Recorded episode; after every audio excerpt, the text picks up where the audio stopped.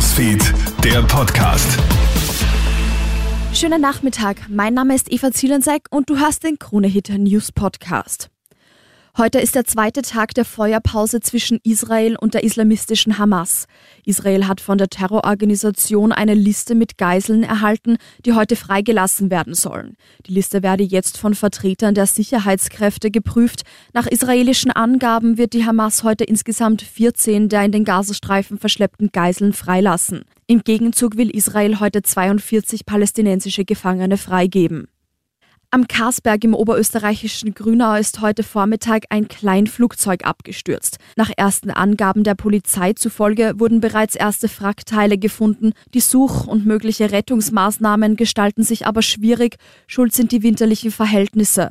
Wie viele Menschen im Flugzeug waren, kann deshalb noch nicht gesagt werden. Es sind jedenfalls Einheiten der Feuerwehr, Bergrettung, Polizei und dem Roten Kreuz ausgerückt. In den USA soll der Polizist, der wegen Mordes an dem Afroamerikaner George Floyd im Jahr 2020 verurteilt wurde, jetzt im Gefängnis niedergestochen worden sein. Das berichtet jetzt die New York Times.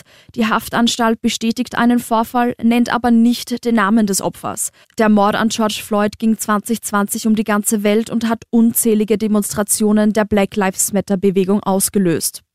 Einen Polizeieinsatz hat heute Nacht ein Clubbesucher in Wien ausgelöst. Er hält ein rot blinkendes Licht auf der WC-Anlage des Clubs für eine Bombe und ruft die Polizei. Die Disco wird durchsucht, aber nichts gefunden. Der 24-jährige, offensichtlich alkoholisierte, habe laut eigenen Angaben das Licht auf der Toilette gesehen, die Polizei angerufen und habe sich dann auf den Heimweg gemacht. Die Polizei hat Anzeige gegen den Mann erstattet. Das war dein News Update. Vielen Dank fürs Zuhören und noch einen schönen Abend. Krone Hits, Newsfeed, der Podcast.